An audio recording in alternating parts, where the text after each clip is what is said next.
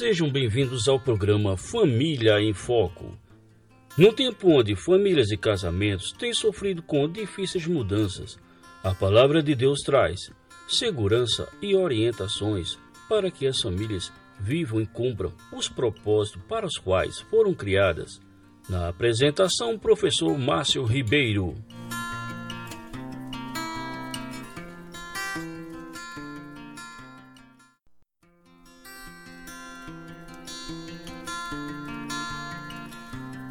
Olá, caros ouvintes, sejam todos bem-vindos ao programa Família e Foco. Pessoal, estamos com uma novidade.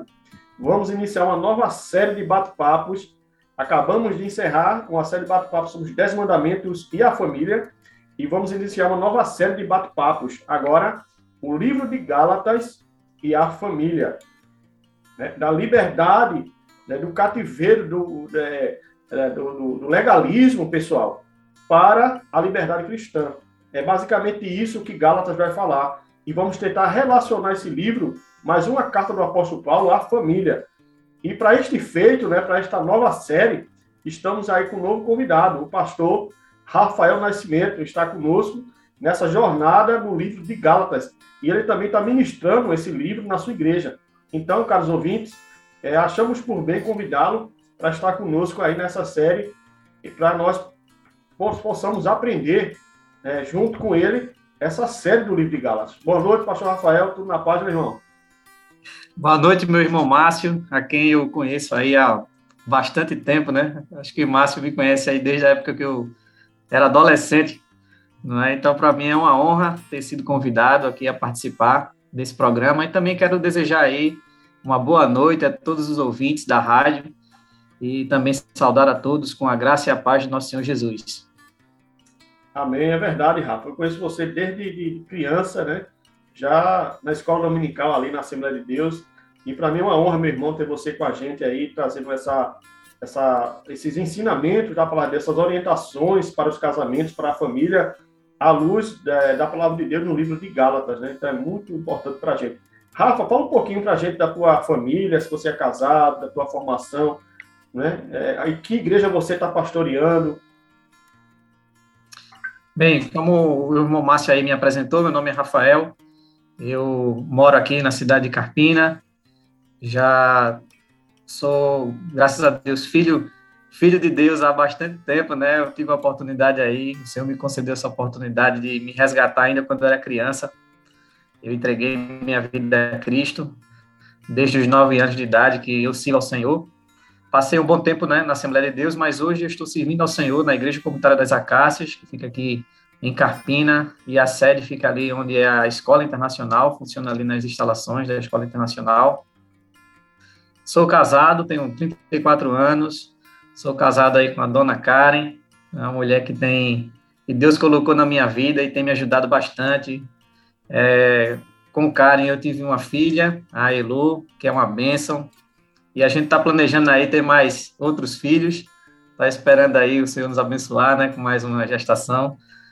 E, e, graças a Deus eu tenho a oportunidade aí de estar tá servindo ao Senhor lá na Igreja Comunitária das Acácias. De formação, eu sou engenheiro químico, né, passei um bom tempo trabalhando na indústria, mas hoje eu trabalho como sócio no supermercado, juntamente com meu pai, e hoje estou fazendo uma pós-graduação no CPAJ, né? É, que é o Centro Presbiteriano né, de Pós-Graduação Andrew Jumper, do, em Teologia Sistemática. Eu já estou concluindo, só faltam duas disciplinas. E pretendo também fazer, a continuar né, fazendo a pós-graduação em Teologia Bíblica. E aí espero que o Senhor me abençoe para que a gente possa né, também concluir é, esse curso. E é isso aí, eu tenho servido lá na Igreja Comunitária das Acácias como um dos presbíteros, né, um dos pastores da igreja. Tenho sido muito abençoado pela comunidade de fé, é uma comunidade que tem investido bastante é, na minha vida, na vida das pessoas que fazem parte da comunidade. A gente tem é, investido na vida dos casais, né? É, mensalmente a gente se reúne, estuda um livro juntos, isso tem contribuído muito para o nosso crescimento espiritual como casais. É uma igreja que preza por, um, por uma exposição bíblica fiel não é, a, a, ao texto sagrado. E eu tenho sido muito abençoado e tenho sido muito feliz em poder participar dessa comunidade de fé. Amém, pastor Rafael, agradeço aí, meu irmão, pela falar um pouco da sua vida para nossos ouvintes, né? O pessoal que está no Instagram também. Então a gente fica muito feliz. Pastor Rafael, voltando um pouco mais então para o nosso tema dessa noite, nessa né? série de temas que vamos é, caminhar no livro de Gálatas. Meu irmão, é, ao ler o livro de Gálatas, né, os nossos ouvintes vai ter o primeiro contato com o livro de Gálatas, uma das cartas do apóstolo Paulo. É, qual seria, pastor Rafael, o tema, o tema central do livro de Gálatas? É, o tema central já foi até antecipado aí para você quando iniciou o programa, né? Então, a, a, ideia central que resume bem o livro, é, eu gostei da definição do Carlos Oswaldo Pinto. Ele tem uma definição, ele faz um resumo que realmente resume né, o livro. E aí ele diz o seguinte, que é levar os cristãos gálatas de volta ao desfrute total da sua liberdade, ao reivindicar a origem e a autoridade divina para o evangelho da graça, denunciando o cristianismo judaizado como um evangelho falso e encorajando santidade e amor induzidos pelo Espírito. Então, o, a ideia central do, do, da carta aos Gálatas é justamente isso, né? A, a, liberdade cristã. Paulo vai chamar os Gálatas de volta a desfrutarem dessa liberdade, combatendo o falso ensino dos judaizantes, porque a gente precisa entender qual era o problema que estava acontecendo é, ali na, naquelas igrejas. Provavelmente a Epístola dos Gálatas foi a primeira epístola escrita pelo apóstolo Paulo.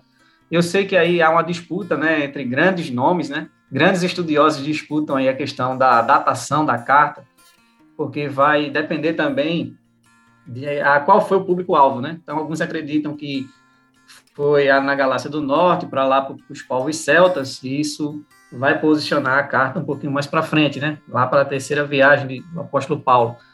E outros acreditam que foi para a Galácia do Sul, que eram algumas cidades que, que Paulo visitou em sua primeira viagem missionária, Antioquia da Psídia, Icônio, Listra e Derbe. Essas cidades se situam onde hoje é a Turquia, né? só para os ouvintes aí saberem mais ou menos onde ficam, né? É, é, onde ficavam essas cidades. Ficam mais ou menos onde se situa a Turquia hoje. E, mas aí eu acredito que Paulo escreveu essa carta direcionado para esse público-alvo, não é para a Galácia do Sul, para essas cidades. Então, a carta não foi escrita para uma igreja, mas sim para um grupo de igrejas que, que Paulo havia fundado em sua primeira viagem missionária. Então, Paulo estava lá em Antioquia da Síria e recebeu um chamado do Espírito Santo e ele partiu juntamente com Barnabé e passou por essas cidades e por onde o apóstolo Paulo passava, ele começou, ele anunciava, né, o evangelho da graça. Então, ele afirmava, ó, somente pela graça, mediante a fé em Jesus Cristo, é que um homem pode ser salvo, perdoado e aceito por Deus. E aí o pessoal, quando ouviu essa mensagem, né, creram, eles creram nessa mensagem, eles entregaram a vida deles a Cristo, eles tiveram a vida deles transformada, receberam o Espírito Santo, e aí Paulo foi e começou a plantar as igrejas. Então ele ia pregar o evangelho, começava o pessoal a se converter, ele estabelecia a liderança, não é? Então, quando ele plantou as igrejas, estabeleceu a liderança, ele precisou partir para outras regiões, para pregar o evangelho em outras regiões, e aí, na saída dele, um outro grupo, que também se dizia ser cristão, mas que interpretava o evangelho de uma maneira diferente, como ele chegou a essas regiões e começou a se opor a Paulo. E eram missionários que eram judeus cristãos, mas que eram judaizantes.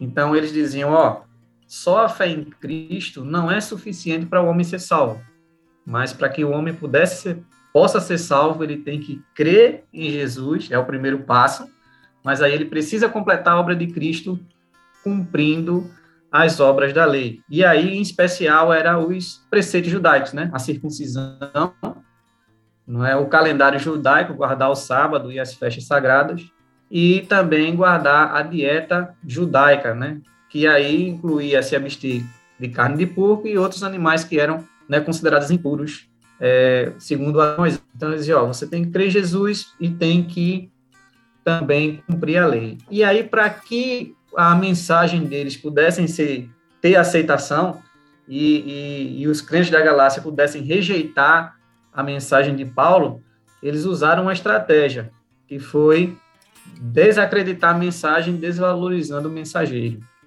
Então, eles começaram a fazer acusações, né, dizendo que Paulo era um falso apóstolo. Olha, ele não é um apóstolo verdadeiro, ele não andou com os doze, ele não andou com Jesus assim como os doze.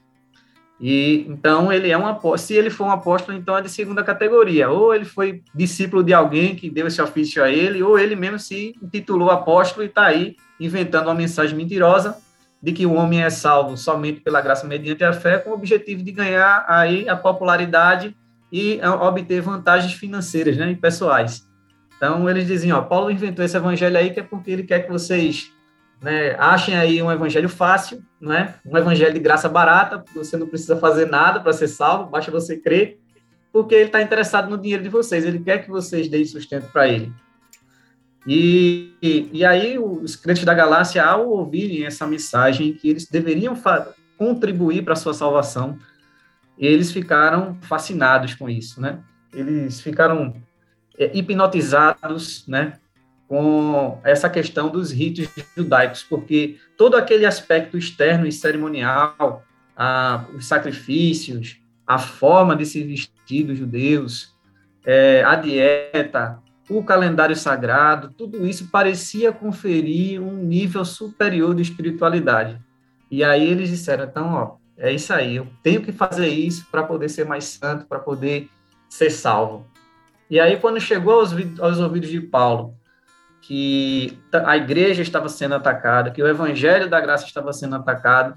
Ele ficou muito triste, né? Se você lê a carta aos Gálatas, aí os ouvintes que, lê, que lerem a carta, vai ver que é um, um, um clima de tristeza permeia toda a carta, porque Paulo ficou muito triste ao ver que a igreja estava sendo atacada, que o evangelho estava sendo atacado e que os Gálatas estavam fascinados por esse evangelho falso e estavam agora abandonando o evangelho da graça e abraçando o falso evangelho das obras. E aí ele escreve essa carta com o objetivo justamente de combater esse falso ensino, de reivindicar sua autoridade apostólica, que era atacada aí pelos judaizantes, e fazer com que, que os gálatas pudessem voltar não é, a, a para o evangelho da graça, entendendo ó, que esse evangelho não foi invenção de Paulo, de que ele não recebeu isso de nenhum mestre humano, mas esse evangelho ele recebeu diretamente por revelação do Senhor Jesus. Então, a, a carta basicamente vai ser uma defesa do, da autoridade apostólica do Paulo e a defesa da justificação pela fé. Muito bom, meu irmão. Essa sua abordagem panorâmica do livro, né? Fantástico. O irmão acabou nos dando aí esse banquete, né? Apresentando o tema central da carta, na né? grande ideia, me permita uhum. sintetizar que eu acho que o, a, a, grande ideia do Carlos Oswaldo ficou muito grande, nossos ouvintes uhum. absorverem. Me parece mais que é, é, a partir do nosso tema, né?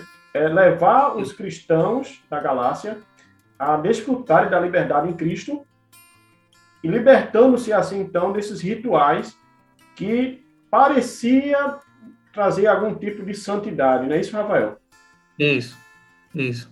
Interessante, Rafa, complementando as suas palavras, essa carta aos Gálatas é muito atual. O que temos hoje de famílias, de líderes, né, de maridos, de esposas, de filhos, abandonando a verdadeira fé em Cristo Jesus e abraçando esses meros rituais, achando que esses complementos vão colocá-lo num patamar de santidade maior, está cheio essas questões hoje em dia, né?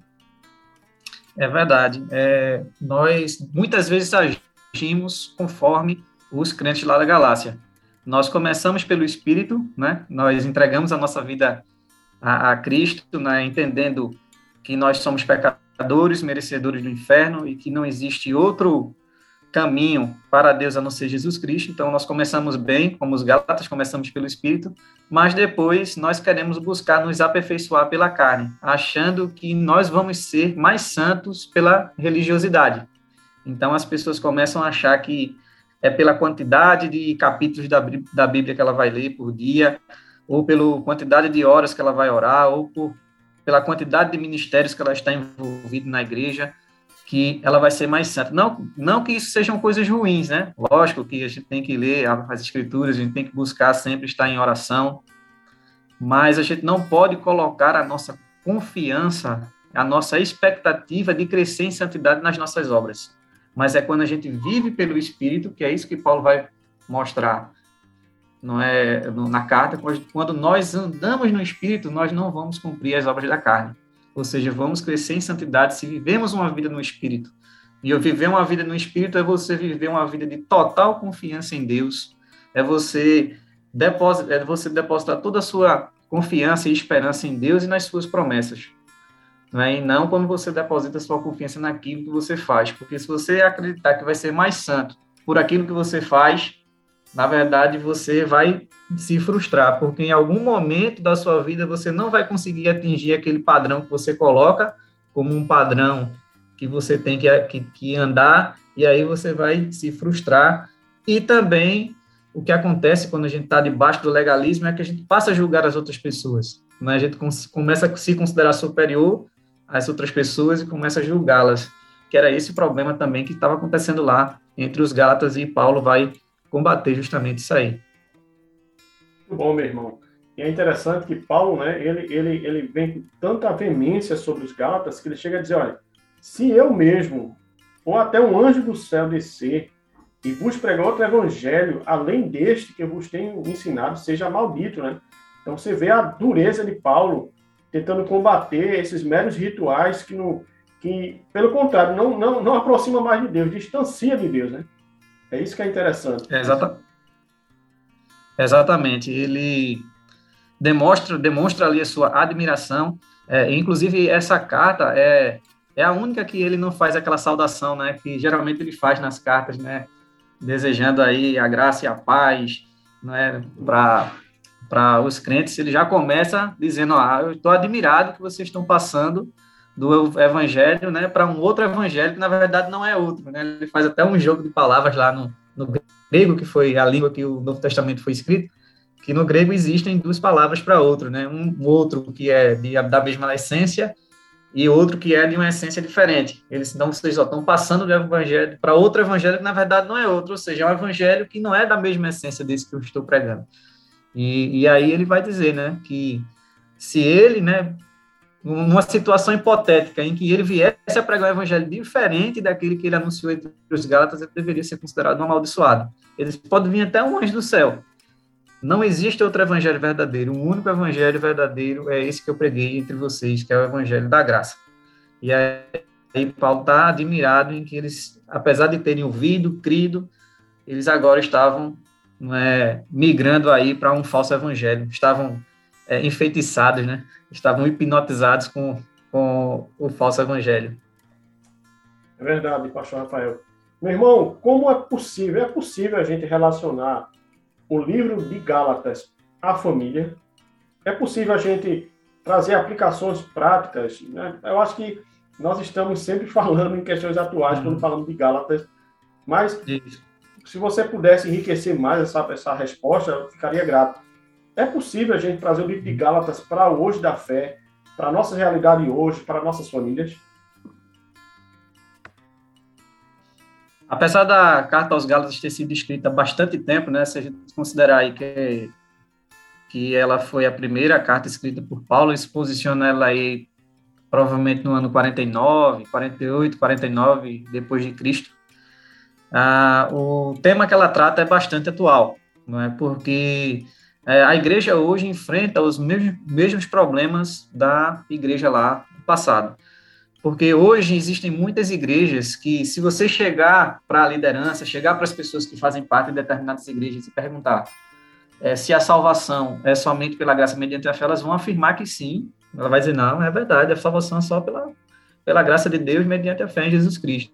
Mas, na prática, elas sempre alguma coisa que você tem que fazer para você ser salvo. Então, se você não cumprir determinadas regras, normas, é, determinado formas de se vestir, você é considerado como um pecador, está perdendo a sua salvação por não andar de acordo com aquelas regras e normas. Então, no final, é, vai ser uma, uma, um caminho de salvação em que o homem ele tem que contribuir para poder ser salvo. E Paulo, no capítulo 2, ele vai falar algo interessante, que assim, qualquer, qualquer acréscimo que a gente fizer, não é? a obra de Cristo, isso é tornar a morte dele vã. É você anular a graça de Deus e tornar a morte de Cristo em vão. Porque se eu tenho que fazer é, alguma coisa para o seu salvo, então a salvação não é pela graça de Deus, né? Porque a graça é justamente isso, é um, é um presente, né, que Deus concede, é um dom que Deus está dando, não é por sua misericórdia, né? Ele está deixando de dar misericórdia, Deus deixar de dar aquilo que o homem merece. O homem merece, o homem pecador merece o quê? Condenação. Mas pela graça ele concede salvação por conta da obra de Cristo. Não é? Então, é, hoje existem aí muitos, é, como é que eu posso dizer, feiticeiros, verdadeiros feiticeiros religiosos, né? Porque lá no capítulo 3, Paulo vai tratar sobre isso aí. Não, quem enfeitiçou vocês, né? Como, lógico que ele não estava pensando num, num feiticeiro de verdade, mas nos falsos mestres, né, judaizantes. E hoje existem muitos feiticeiros religiosos, muita gente que está aí na internet, está aí na televisão e está pregando o evangelho completamente diferente daquele que é importante que, principalmente, os pais estejam atentos ao que os filhos estão assistindo, quem eles estão seguindo nas redes sociais.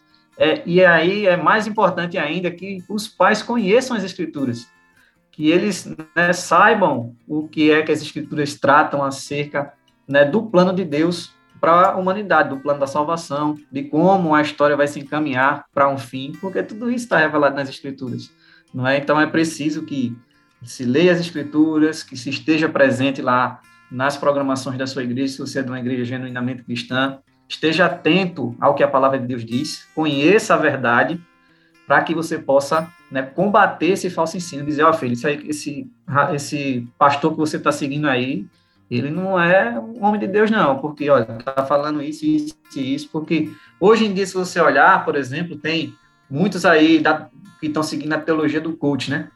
Que aí Deus é colocado no segundo plano e o homem é que é o centro, né? Então, o cara vai dizer que você é, é, é tá lá no, no, no, centro do coração de Jesus, né? Então, você é importante, não é?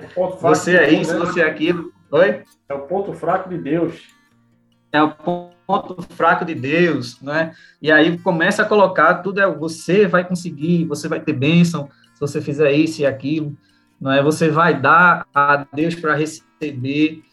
Então são coisas que não não estão em conformidade com a Escritura Sagrada, né? Mas que está sendo pregada aí e está iludindo muitas pessoas, né? Porque quando você vai ver as igrejas desses falsos mestres são cheias, né? Eles arrastam multidões mas eles não estão de acordo com a, a, verdade revelada nas escrituras. Então é muito importante que os pais estejam atentos, atentos ao que os seus filhos estão ouvindo, vendo, é, quem estão seguindo, e também é preciso que os pais conheçam né, as escrituras sagradas para que eles possam né, orientar seus filhos, pregar o verdadeiro evangelho para eles e também combater esses falsos mestres.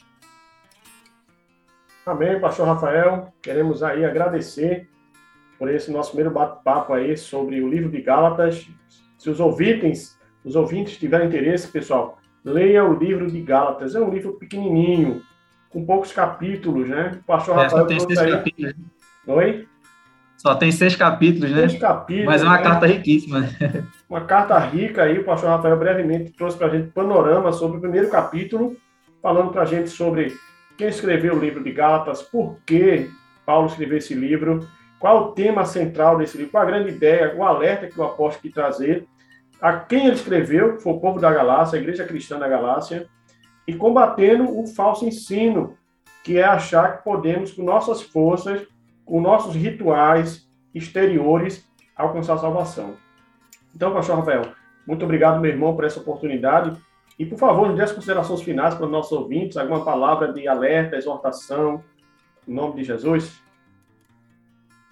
Amém. Eu gostaria de agradecer é, mais uma vez aí ao irmão Márcio pelo convite de poder participar e dar uma breve contribuição né, para os ouvintes e recomendar a todos que, que leiam a carta aos Gálatas, que busquem compreender não é, a verdadeira mensagem do Evangelho de que o homem ele só pode ser justificado diante de Deus por meio da fé em Jesus Cristo. Não é? O homem só pode ser declarado justo diante de Deus por meio da fé. Ninguém pode se apresentar diante de Deus é, e dizer assim, eu mereço ser salvo, porque o que a gente merece é a condenação. É isso que a Bíblia mostra, né? Que o homem no pecado, ele merece a condenação, porque o pecado é uma afronta à santidade de Deus. Mas Deus providenciou um meio né, da gente escapar da sua própria ira, ira que foi mandando o seu filho, Jesus Cristo, para morrer no nosso lugar. Então, todo aquele que deposita sua confiança em Jesus Cristo como Senhor e Salvador, ele vai ser justificado, perdoado e aceito por Deus como filho, vai ser adotado por Deus como filho. Mas lembre-se, é pela graça e pela misericórdia de Deus e não por merecimento, porque ninguém ninguém pode se justificar por obras, né? É o que a Bíblia mostra. Ninguém pode se tornar merecedor da salvação.